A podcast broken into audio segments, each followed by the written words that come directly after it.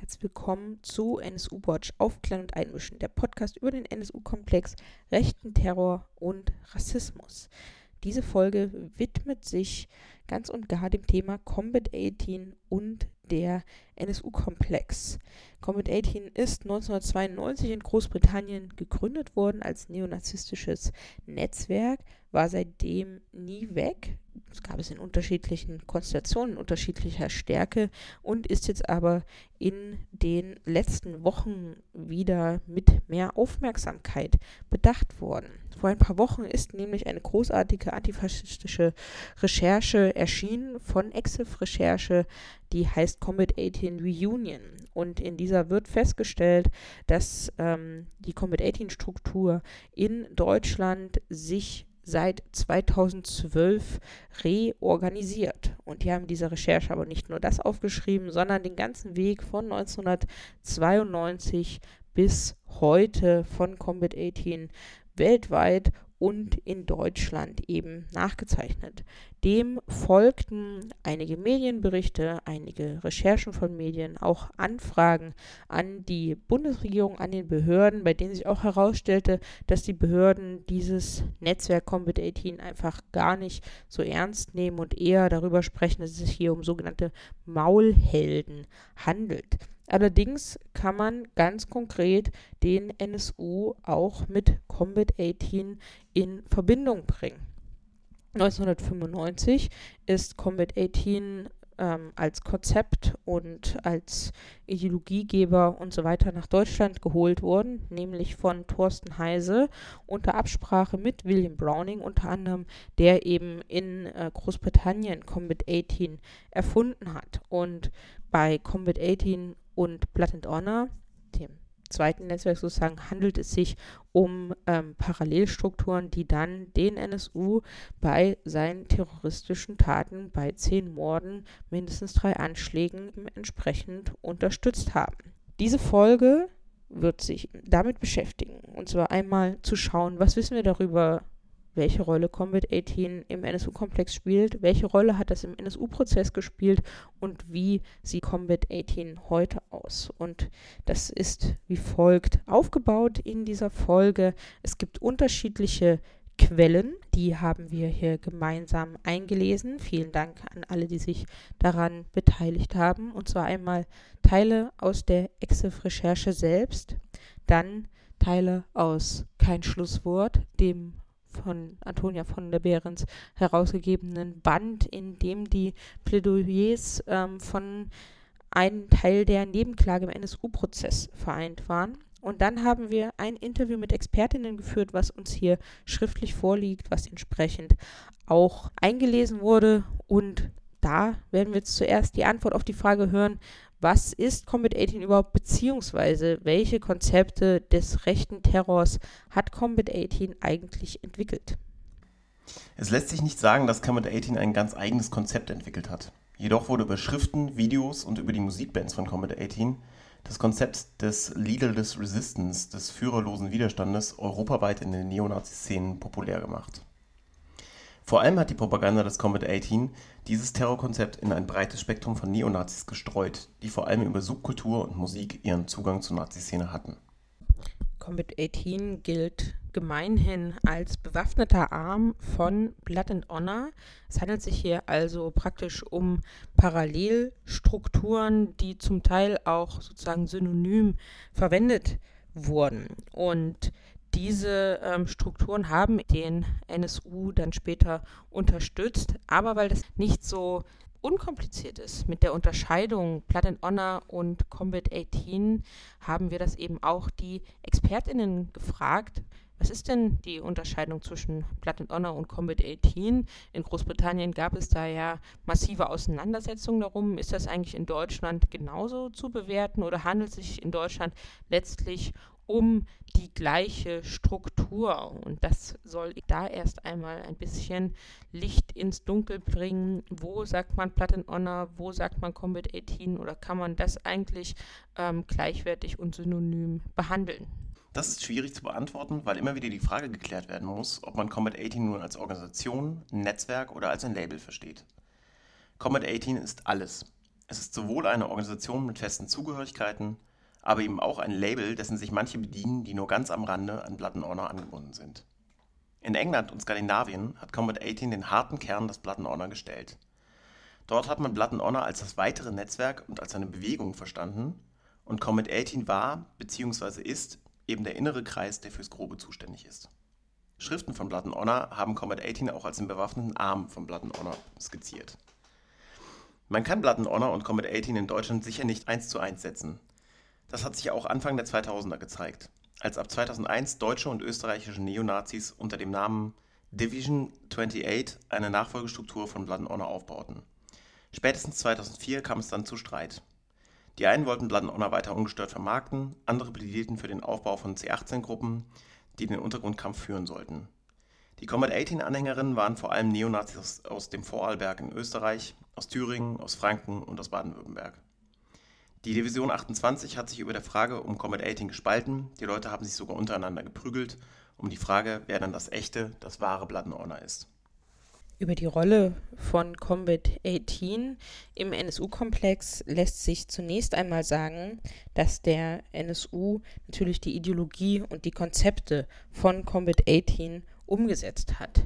Mit dem Kampf aus dem sogenannten Untergrund mit den zehn Morden, mit den Sprengstoffanschlägen und auch den Banküberfällen. All das hat sich der NSU nicht selbst ausgedacht, sondern das war schon niedergeschrieben in diesen Diskussionen von möglichen Konzepten für rechten Terror, die eben auch in den Netzwerken von Planet Honor und Combat 18 entsprechend diskutiert wurden. Das ist die eine zentrale Rolle, die Combat 18 im NSU-Komplex spielt und auf die Frage nach den Konzepten, die das Combat 18, die der NSU umgesetzt hat und welche ideologische Rolle Combat 18 im NSU-Komplex gespielt hat, antworten die ExpertInnen folgendes. Ganz klar, zum einen hat der NSU eindeutig nach dem Konzept des Leaderless Resistance gehandelt. Zum anderen kam ein wesentlicher Teil ihres Unterstützungskreises aus dem Kern von Blood Honor in Sachsen. Das waren alles Leute, die innerhalb von Blood and Honor zur Combat 18 Fraktion zählten. Es ist im Punkt der NSU ja noch viel, so viel unbekannt und unaufgeklärt. Klar ist nur, dass der NSU nicht die isolierte und ganz auf sich bezogene Drei-Personen-Gruppe war, als wie man ihn heute von staatlicher Seite gerne historisieren würde. Das Netzwerk des NSU lässt sich auch heute nur im Groben skizzieren. Es ist noch vieles unbekannt. So bleibt unklar, welche Unterstützerinnen es noch gab und ob diese wissentlich und willentlich in der NSU-Mordserie mitwirkten. Genau das konnte man nicht ermitteln und wollte es wohl auch nicht ermitteln. Nach wie vor steht die These, dass der NSU Teil eines Untergrundnetzwerkes von Combat 18 war. Wenn auch manches dafür spricht, so ist dies keine Gewissheit. Doch eine, doch eine These, die man nicht leichtfertig wegwischen sollte. Und das ist natürlich der nächste Punkt der Rolle von Combat 18 und Blood and Honor im NSU-Netzwerk, nämlich die konkrete personelle Unterstützung, die zunächst aus dem Combat 18 Blood and Honor Netzwerk kam dann ist and Honor verboten worden. 2000 Combat 18 aber nicht. Deswegen fungierten dann die Personen sehr häufig unter dem Label Combat 18. Jedenfalls gab es da auch massive personelle Unterstützung. Und zwar konkret durch die Leute, die der NSU während ihrer Zeit in Thüringen kennengelernt hat. Das heißt, als sie sich noch nicht NSU genannt haben, soweit man zumindest weiß, und ähm, Teil des Thüringer Heimatschutzes waren. Da haben sie sich bundesweit ein Neonazi-Netzwerk aufgebaut, was in großen Teilen aus Platten Honor und Combat 18 bestanden hat. Sie haben diese, ihre Kameraden, Kameradinnen, sogenannte, auf Konzerten, bei Veranstaltungen, bei Demonstrationen kennengelernt und die waren eben, wie gesagt, deckungsgleich häufig mit Platten Honor und Combat 18. Und auf die konnten sie dann setzen, als ihre Garage durchsucht wurde und sie sich 98 entschieden haben, Jena zu verlassen. Und zwar Richtung Chemnitz zu verlassen. Und dort hat dann die Chemnitzer Struktur bereits ähm, bereitgestanden. Und insgesamt waren es dann ungefähr 20 Personen aus diesem Netzwerk, die in Chemnitz den dreien zur Seite gestanden haben, mit Wohnungen, mit Geld, mit Geldsammlung, mit Pässen und Papieren, also mit allem, was man so braucht, wenn man unter anderer Identität leben möchte, aber auch mit Freizeitangeboten. Es ist sehr oft davon die Rede, dass sich der NSU überhaupt nicht dort im sogenannten Untergrund ganz versteckt ähm, befunden hat, sondern dass sie eigentlich relativ normal an dem Leben in der Neonazi-Szene teilgenommen haben. Was natürlich konkret heißt, Freizeitangebote dort angenommen, Geburtstage besucht, eigene Geburtstage mit den Personen dort gefeiert. Und das sagt eben auch die Recherche von Exif Recherche. Die sprechen auch über die Unterstützung des, äh, der Combat 18 Struktur in Chemnitz. Das Chemnitzer Blatt in Anna unterstützte ab 1998 das spätere Kerntrio der rechtsterroristischen Gruppe Nationalsozialistischer Untergrund. Mitglieder der Sektion besorgten Beate Zschäpe, Uwe Mundlos und Uwe Böhnhardt Unterkünfte, Geld und Ausweispapiere. Dass die drei untergetauchten Neonazis ihren Lebensunterhalt mit Banküberfällen bestritten, war vielen in der Chemnitzer Szene bekannt Bereits 1997 hatte ein Chemnitzer Blood-and-Anna-Anführer Uwe Mundlos Sprengstoff besorgt. Der NSU zeigt auch bei seinen Anschlägen starke Anlehnung an Combat 18 Konzepte, wo es vor allen Dingen der Anschlag in der Kölner Kolbstraße ist, dem sehr große Ähnlichkeit zu einem oder zu Anschlägen von Combat 18 nachgesagt wird. Ähm, nämlich zu den Anschlägen von David Copeland, die dieser in Großbritannien begangen hat. Und auch diese Verbindung, die eben keine personelle, sondern eine ideologisch-konzeptionelle Verbindung des NSU mit Combat 18 ist, ist eben auch Thema in der EXIF-Recherche. Und diesen Ausschnitt, den hören wir jetzt. Auch Beate Zschäpe, Uwe Mundlos und Uwe Böhnhardt, die ab 1998 polizeilich gesucht wurden, und spätestens ab 2000 das Kerntrio des NSU bildeten, waren zweifelsfrei von den Ideen des Combat 18 beeinflusst. Die Thüringer Behörden gingen 1998 davon aus, dass die drei Gesuchten zum harten Kern der Blood-and-Anna-Bewegung zählten. So weist der Bombenanschlag des NSU in der Kölner Kolbstraße am 9. Juni 2004 Parallelen zu einem Anschlag von Combat 18 in England auf der englische Combat-18-Anhänger Dave Copeland hatte im April 1999 binnen 13 Tagen drei Bombenanschläge in London verübt, die auf Homosexuelle, Schwarze und aus Bangladesch eingewanderte Menschen zielten. Dutzende Menschen erlitten schwere Verletzungen und bleibende Schäden. Die Bauweise der Nagelbomben beim Kölner NSU-Anschlag und bei den Copeland-Anschlägen war ähnlich in Köln wie in London explodierten Bomben in Straßenzügen, die von Menschen mit Migrationshintergrund geprägt waren. Am 29. September 2004 schickte Scotland Yard ein Dossier über Copeland und die Londoner Anschläge an die Kölner Polizei, da sie einen Zusammenhang der Anschläge in London und des NSU-Anschlags in der Kolbstraße für möglich hielten. Die Kölner Polizei nahm den Hinweis von Scotland Yard zu den Akten und suchte die Verantwortlichen weiter unter den Bewohnerinnen der Kolbstraße das Unterstützungsnetzwerk in, des NSU in Chemnitz ist ganz gut ausgeleuchtet worden. Das Unterstützungsnetzwerk an den jeweiligen Tatorten jedoch, da es sind weiterhin viele, viele Fragen offen, wer so konkret die Tatorte ausgespäht hat, wer die Opfer konkret ausgesucht hat, das ist noch nicht konkret festzumachen. Klar ist jedoch an allen Orten, an denen der NSU gemordet hat, an denen der NSU Anschläge begangen hat und an denen der NSU Banken ausgeraubt hat und Sparkassen ausgeraubt hat, dort finden sich auch Neonazis, die Combat 18 Blood and Honor zugehört haben oder bis heute auch zugehören. Jedoch ähm, ist es genau gerade bei den Morden in Dortmund und in Kassel, da legen die Recherchen personelle Unterstützung zumindest nahe und darauf weist auch ähm, die EXIF-Recherche hin. Ab 2003 entstand aus der Eudoxie Street Fighting Crew erneut eine Kleingruppe, die Combat 18 umsetzen wollte. Mitglieder waren unter anderem Marco Gottschalk, der Dortmunder Robin Schmiemann und Sebastian Seemann aus Lünen. Ausgerechnet in den beiden Städten, in denen zu dieser Zeit Gruppen existierten, die sich als das deutsche Combat 18 verstanden und deren Mitglieder ständig zwischen Kassel und Dortmund hin und her reisten, geschahen innerhalb von drei Tagen zwei Morde des NSU. Der Kiosk von Mehmet Kubaschik, in dem er erschossen wurde, liegt in unmittelbarer Nähe der Gaststätte Thüringer Hof, in der sich damals regelmäßig Neonazis aus Dortmunder Kameradschaften trafen. Von diesen Strukturen wird noch mehr zu hören sein, denn die sind sich auch im NSU-Prozess nochmal intensiv von der Nebenklage angeschaut worden und von den engagierten Nebenklagevertreterinnen auch dort so benannt worden. Dazu aber in dem Teil eben mehr. Ja, diese ähm, grobe Einordnung von Combat 18 und NSU, die war auch schon länger klar. Und dementsprechend hat sie eben auch eine große Rolle im äh, NSU-Prozess gespielt. Und zwar in mehreren Phasen. Dabei ging es also zunächst um die Zeit des Untertauchens und die Unterstützung aus Jena des NSU und das wurde eben im Prozess auch so benannt und was dort eingeführt wurde, waren ja verschiedene Aufzeichnungen des Verfassungsschutzes, vor allen Dingen auch Meldungen von Tino Brandt, wo er eben verschiedene Gespräche darstellt, wo es darum geht, wie geht es den dreien, wie sollen die unterstützt werden?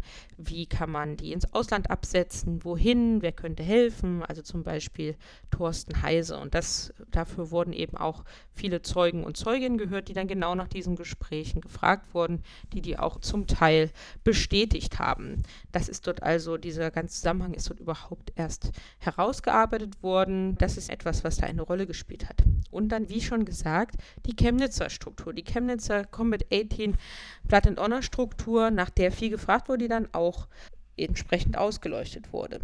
Dort waren geladen, zum Beispiel Thomas Starke, wie gesagt, der hat 1997 Sprengstoff für die drei besorgt. Dieser Sprengstoff ist dann auch in der Garage gefunden worden. Er war der Erste, der dort die Quartiere gesucht hat in ähm, Chemnitz und der seine Neonazi-Strukturen dort angezapft hat, um eben dort für Unterkunft zu suchen. Dann Thomas Rothe, der die erste Wohnung dem NSU zur Verfügung gestellt hat. Jan Werner war auch geladen, einer der wichtigsten Unterstützer in Chemnitz, auch in dieser Platin on Combat 18 Struktur beheimatet sozusagen.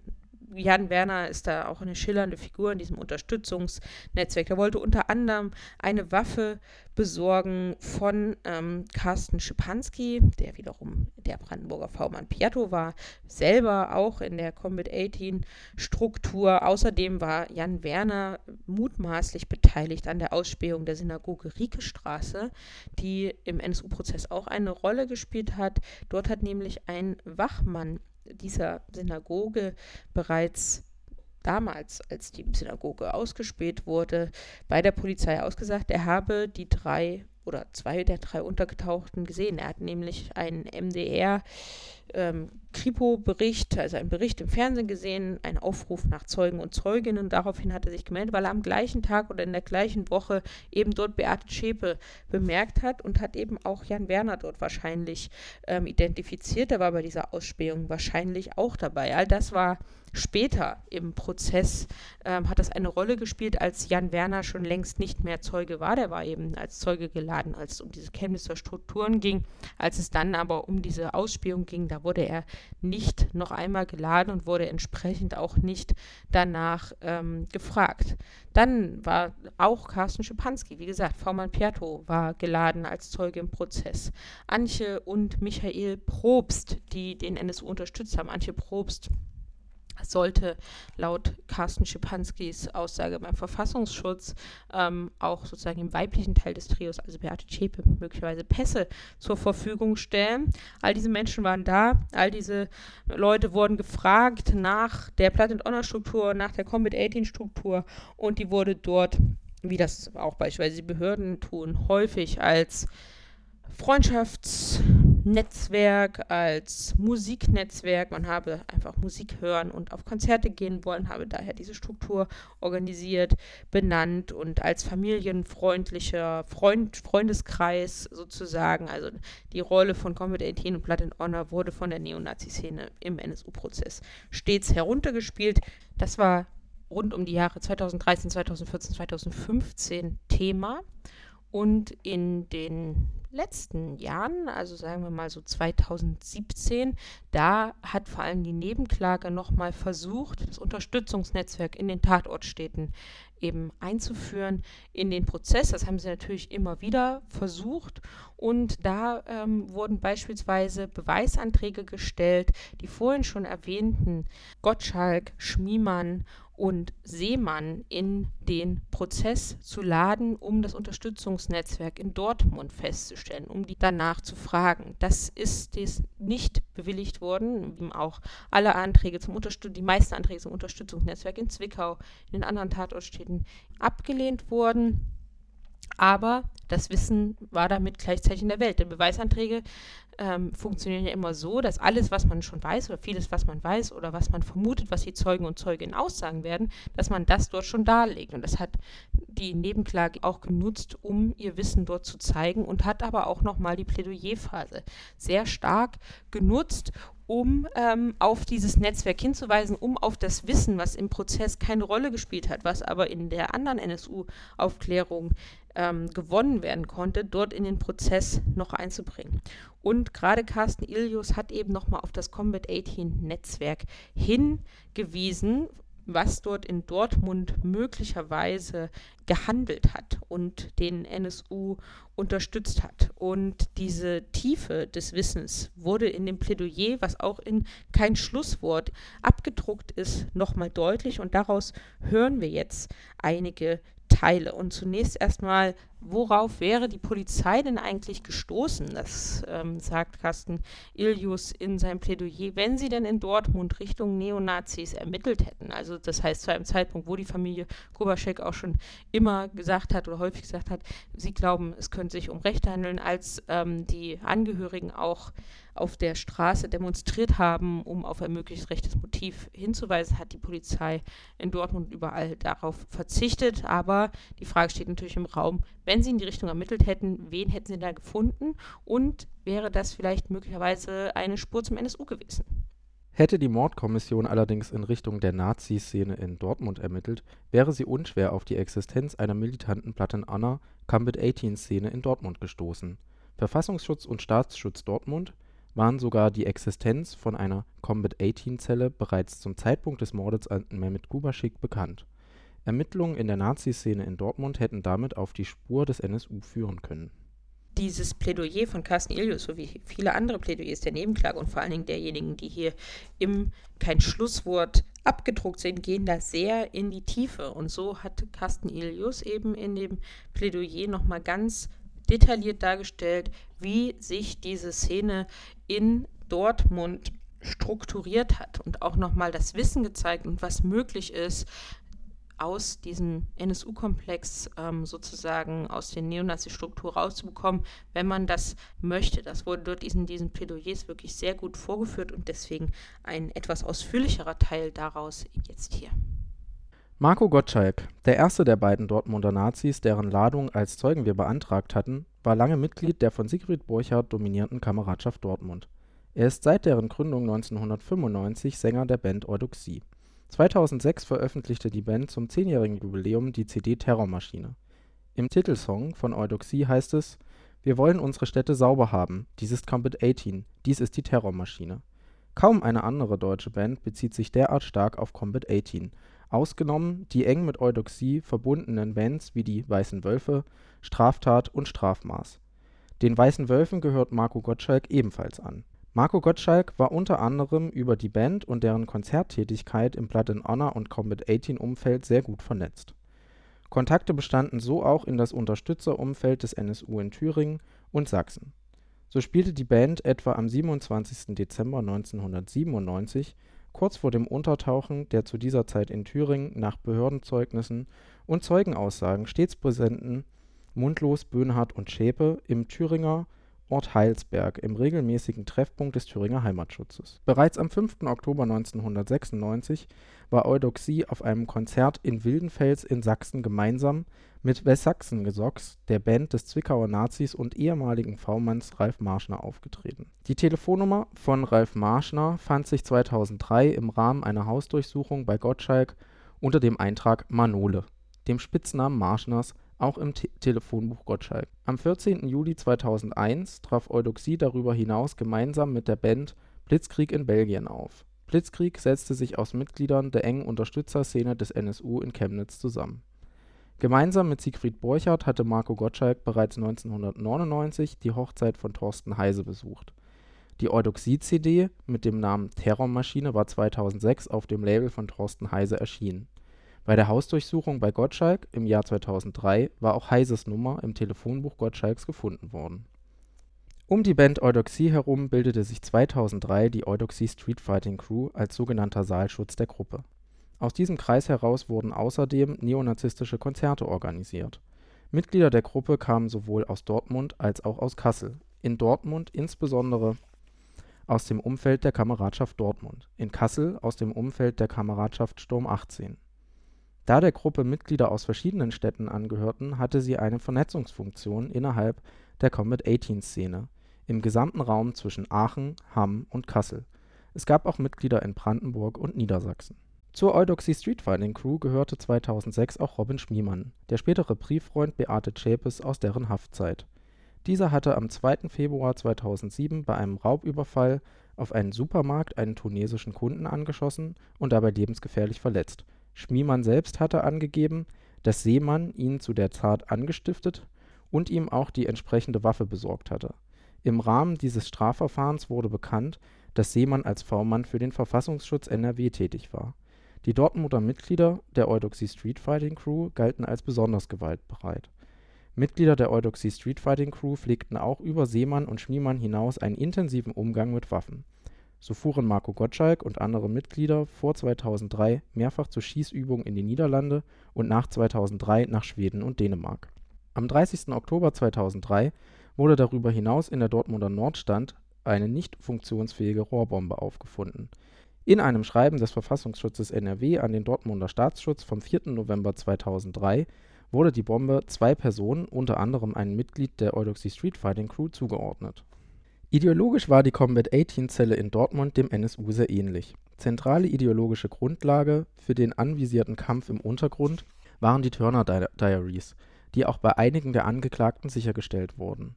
In Romanform wird darin der Kampf einer Untergrundorganisation in den USA in Zellenform zum Erhalt der arischen Rasse und das Konzept des führerlosen Widerstands entwickelt das Buch wurde den Mitgliedern der Dortmunder Combat-18-Zelle als Anleitung für den Aufbau der Gruppe ausgehändigt. Im Jahr 2006, dem Jahr des Mordes an Mehmet Kubaschik, stellte die Gruppe ihre Aktivitäten mit einem Mal überraschend ein. Das spricht dafür, dass die Gruppenmitglieder vom Verfassungsschutz NRW, unter dessen engmaschiger Beobachtung sie agierten, möglicherweise entsprechend unter Druck gesetzt wurden.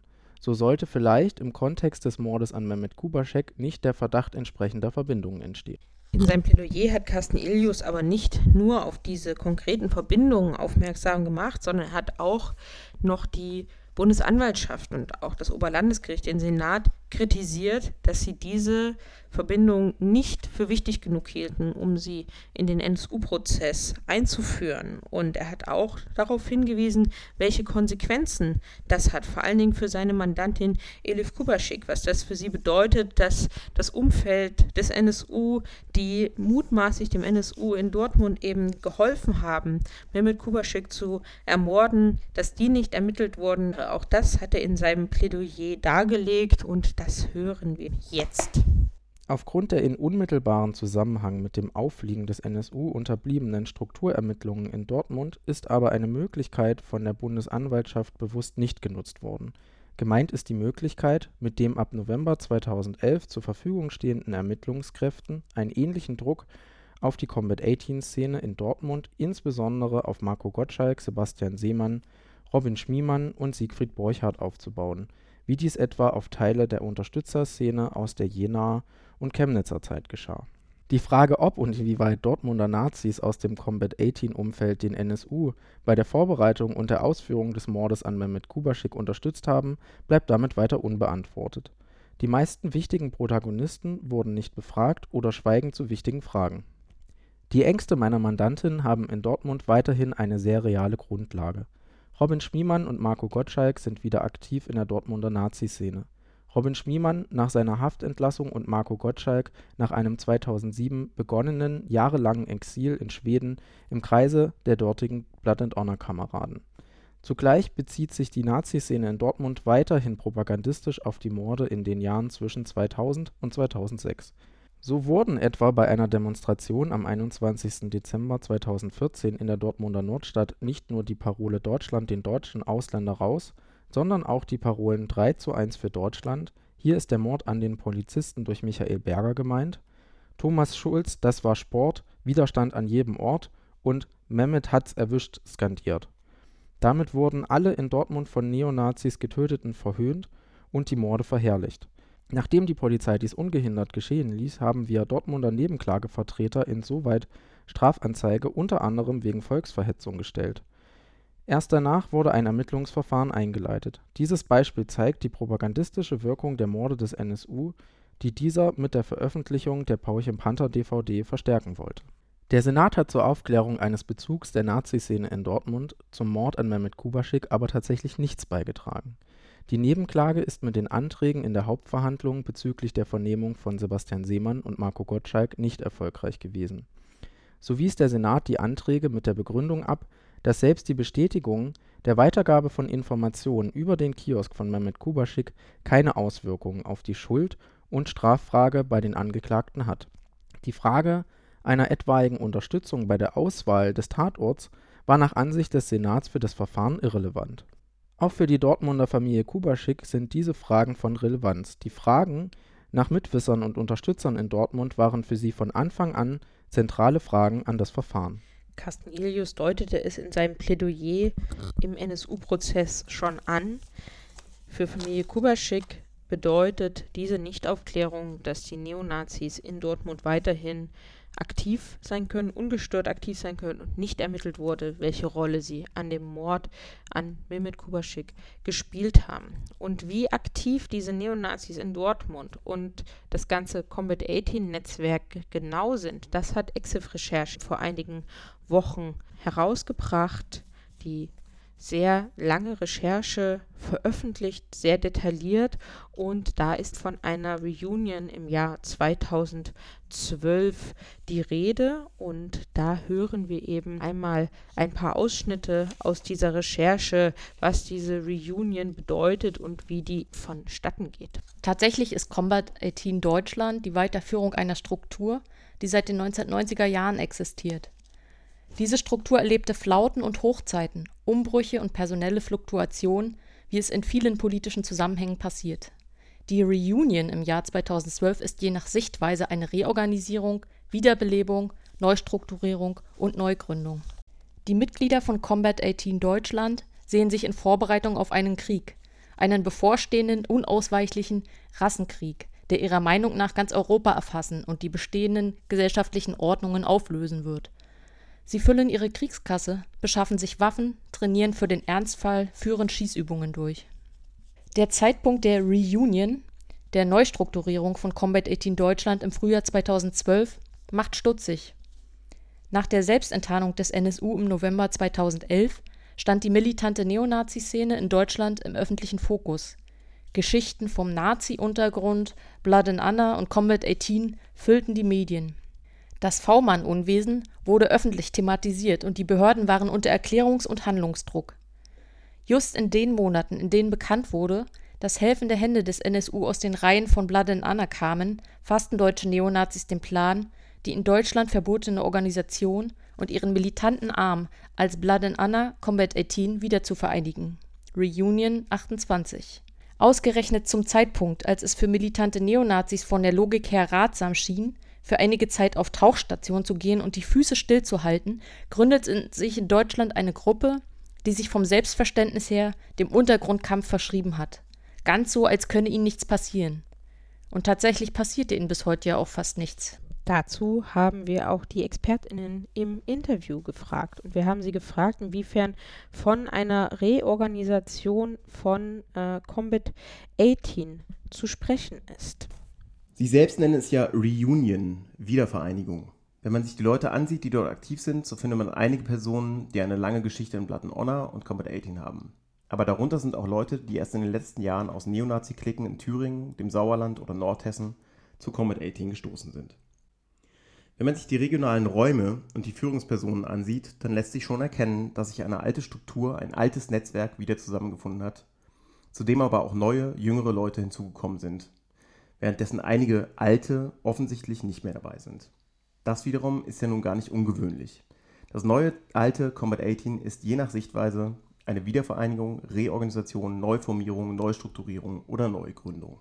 Wir haben die Expertinnen aber auch nach dem Zeitpunkt 2012 gefragt, wie in der Recherche schon dargelegt wurde. Es handelt sich um einen Zeitpunkt sehr kurz nach Bekanntwerden des NSU, wo es eine große Aufmerksamkeit für das Thema gab und damit ist dieser Zeitpunkt auch sehr auffällig.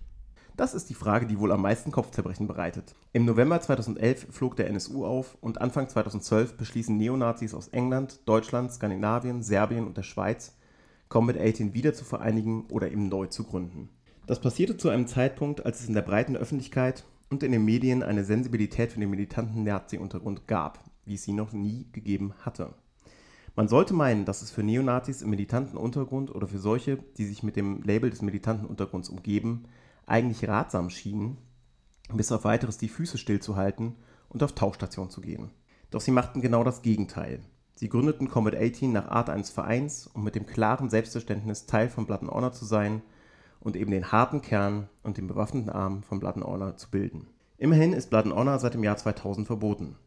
Das erscheint alles völlig absurd und lässt sich wohl nur dadurch schlüssig erklären, dass der Geheimdienst bei der Gründung aktiv mitwirkte, vermutlich um einen Honeypot zu installieren der europaweit militante und untergrundaffine Neonazis anlocken sollte und über den man deren internationale Vernetzung ausspähen kann.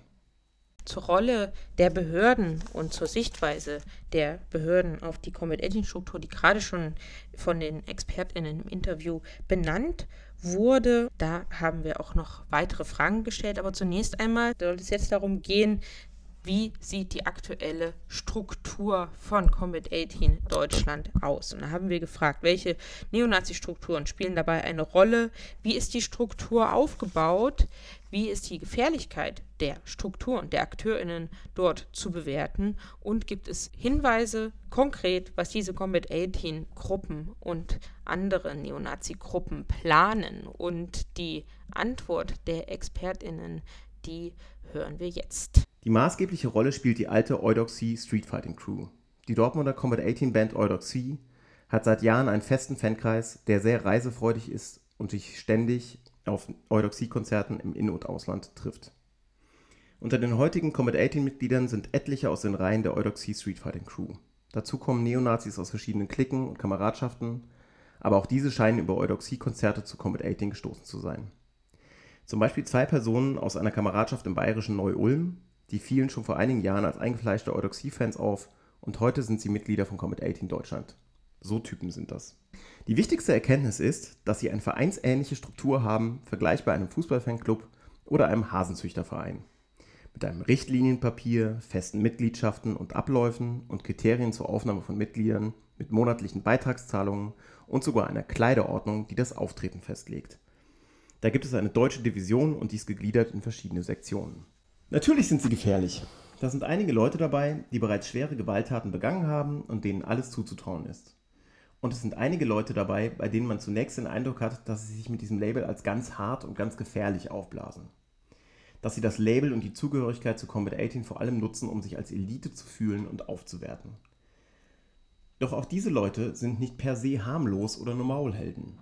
Sie stehen unter Druck, sich selbst, ihrem Umfeld und ihrem internationalen Netzwerk etwas beweisen zu müssen. Sie erhalten über das internationale Netzwerk Know-how und Inspiration, Zugänge zu Waffen und Ausbildung an Waffen. Und an vielen Beispielen hat sich gezeigt, dass die Personen, die scheinbar nur Mitläuferinnen oder Randfiguren waren, die härtesten Sachen gemacht haben. Da war zum Beispiel die Kameradschaft Süd in München, die 2003 einen Sprengstoffanschlag auf die Grundsteinlegung des neuen jüdischen Kulturzentrums in München geplant hatte. Im Laufe der Ermittlungen kam heraus, da war beispielsweise eine Frau dabei, kaum bekannt, unscheinbar und gerade volljährig, die sich ernsthaft angeboten hatte, den Anschlag als Selbstmordattentäterin durchzuführen. Combat 18 fanatisiert und radikalisiert die Szene seit nunmehr 25 Jahren. Wie fahrlässig und unverantwortlich ist es, davon auszugehen und zu hoffen, dass das alles doch nur Maulhelden sind. Die Mitglieder von Combat 18 sehen sich in Vorbereitung auf einen Krieg, einen bevorstehenden, unausweichlichen, in Anführungszeichen, Rassekrieg, der ihrer Meinung nach ganz Europa erfassen und die bestehenden gesellschaftlichen Ordnungen auflösen wird. Sie füllen ihre in Anführungszeichen Kriegskasse, beschaffen sich Waffen, trainieren für den Ernstfall, führen Schießübungen durch. Die griechische Gruppe dieses Netzwerkes, von der vor einigen Monaten ein Teil ausgehoben wurde, hat über 30 Anschläge begangen, darunter Brandbombenanschläge. Diese richteten sich vornehmlich gegen linke Treffpunkte. Von Combat 18 Deutschland laufen viele Fäden zum Neonazi Thorsten Heise in Thüringen. Die Veröffentlichung im Internet benennt ihn als einen Spiritus Rector von Combat 18 in Deutschland. Heise führt derzeit eine sehr aggressive Kampagne gegen Journalistinnen, die ihm nicht passen. Er nennt einige von ihnen in seinen Reden auf Aufmärschen mit vollem Namen und versucht sie darüber einzuschüchtern. Diese Leute stehen offensichtlich gerade im besonderen Fokus.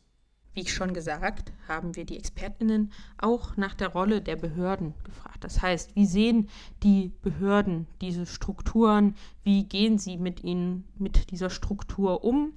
Und wir haben aber auch gefragt, inwiefern bei diesem Umgang der Behörden, der ja schon angedeutet wurde, nämlich beispielsweise dass von Maulheldentum hier gesprochen wird, inwiefern bei diesem Umgang der Behörden von einer Verharmlosung zu sprechen ist. Wir haben natürlich dann auch gefragt, wie könnte dieser Umgang zu erklären sein, auch vor dem Hintergrund des NSU-Komplexes. Und diese Fragen wurden auch von den Expertinnen beantwortet und die Antworten auf die drei Fragen hören wir jetzt.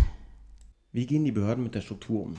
Widersprüchlich. Zum einen schicken sie im September 2017 die GSG 9 an die deutsch-tschechische Grenze, um einen Teil einer Sektion zu kontrollieren, die gerade von einem Schießtraining in Tschechien zurückkommt.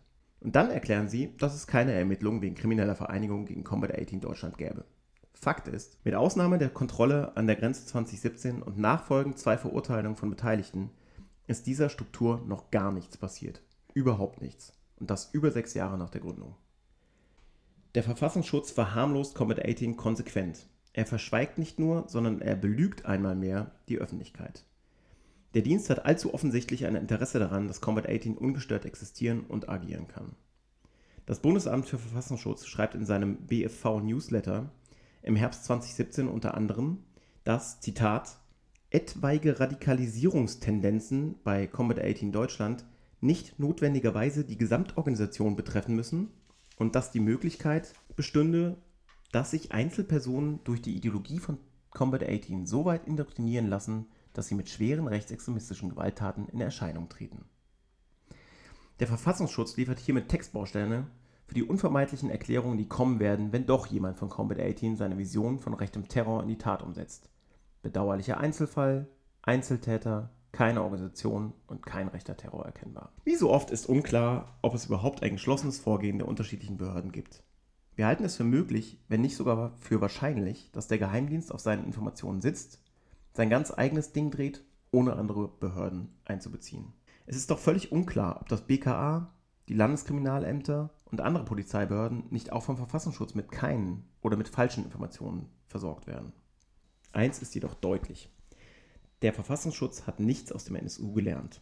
2012, während die Ermittlungen gegen den NSU Fahrt aufnahmen und beinahe wöchentlich immer neue Informationen über die Kumpanei vom angeblichen Verfassungsschützern mit militanten Neonazis ans Licht kamen, bauten sie offensichtlich seelenruhig das nächste militante Nazi-Netzwerk mit auf. Und genauso wenig wie das ganze NSU-Desaster dem VS zum Nachteil wurde, so wird auch die Combat 18-Geschichte für sie nicht zum Nachteil werden.